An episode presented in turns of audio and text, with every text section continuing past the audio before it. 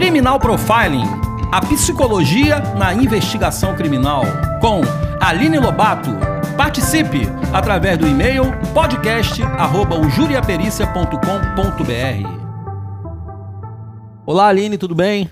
Tudo bom, Alfredo? Olá, ouvintes. Aline, a pergunta de hoje é da Luciana de Minas Gerais.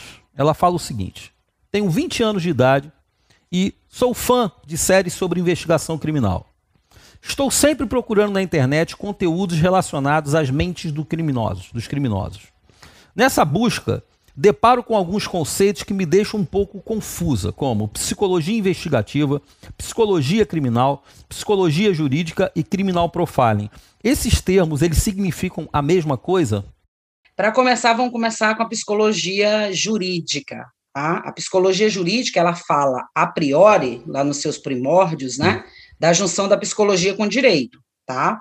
Depois ela vai é, também né, se acoplando e tendo simpatias mútuas, por exemplo, com a criminologia, né, com a, psico, com a psico, é, psiquiatria e assim por diante, tá?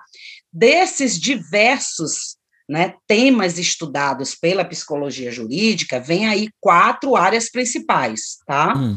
Que é a psicologia forense, psicologia criminal, psicologia penitenciária e a psicologia investigativa. Esses são, vamos dizer assim, os quatro é, pilares básicos, tá bom?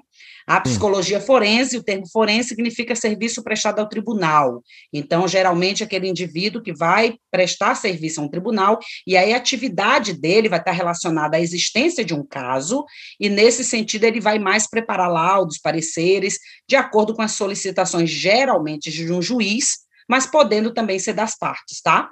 A psicologia criminal ela não necessariamente vai trabalhar no tribunal com a existência de um caso, de um processo em si. Ela vai trabalhar com questões da criminalidade em geral. E aí ela se assemelha muito aos estudos da criminologia.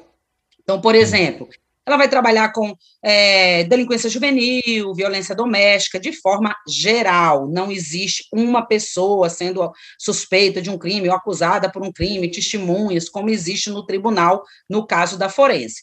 Então, aí o trabalho dela não vai ser diretamente baseado em preparar laudos ou, por exemplo, é, pareceres para juízes ou partes, tá? A psicologia penitenciária, como o próprio nome diz, vai trabalhar com as questões relacionadas à penitenciária. E a psicologia investigativa, como o próprio nome diz, vai trabalhar auxiliando a investigação criminal. Várias ciências auxiliam a investigação criminal, por exemplo, a medicina legal, a perícia forense e a psicologia investigativa, ou a psicologia em si, é mais uma dessas ciências que vai contribuir. Vamos lá, já expliquei a questão da psicologia jurídica, né? Sim. Agora, é, tem é, qual é a diferença, ou se existe diferença entre a psicologia investigativa e o criminal profile? Basicamente, o objetivo dessas, dessas duas é, dessas duas áreas, é, áreas né, dessas hum. duas áreas, Sim. é basicamente analisar a cena do crime, perfil dos criminosos, visando é, auxiliar no processo de investigação. Qual é a diferença? A diferença é que uma surgiu nos Estados Unidos, que é o Criminal Profiling, com o FBI, mais ou menos lá na década de 60, 70, e a outra, a psicologia investigativa, foi na Inglaterra, né, criada pelo professor David Canter, que é o criador da psicologia investigativa, tá? Então, são basicamente abordagens que existem no mundo em relação ao mesmo tipo de trabalho. Claro que, como são diferentes abordagens, elas vão ter um pouco, é, um pouquinho diferença nas técnicas, tá? Mas o objetivo final é o mesmo, auxiliar na investigação criminal. E ainda tem outra, né? A gente tem a psicologia investigativa na Inglaterra, com o professor David Canter, a gente tem o criminal profile com a FBI, e a gente tem é, o Diagnostic Evaluation com o pessoal do Canadá. Ou seja, uh, eu vou fazer uma pergunta agora. Se uma pessoa quiser se especializar, ela obrigatoriamente ela tem que ter formação em psicologia jurídica para depois partir para uma subespecialidade que seria a psicologia investigativa? Não, ela tem que ter formação na realidade, o curso de psicologia investigativa na Universidade de Liverpool, a nível de mestrado e doutorado, não precisa ser só psicólogos. Por exemplo, policiais podem fazer.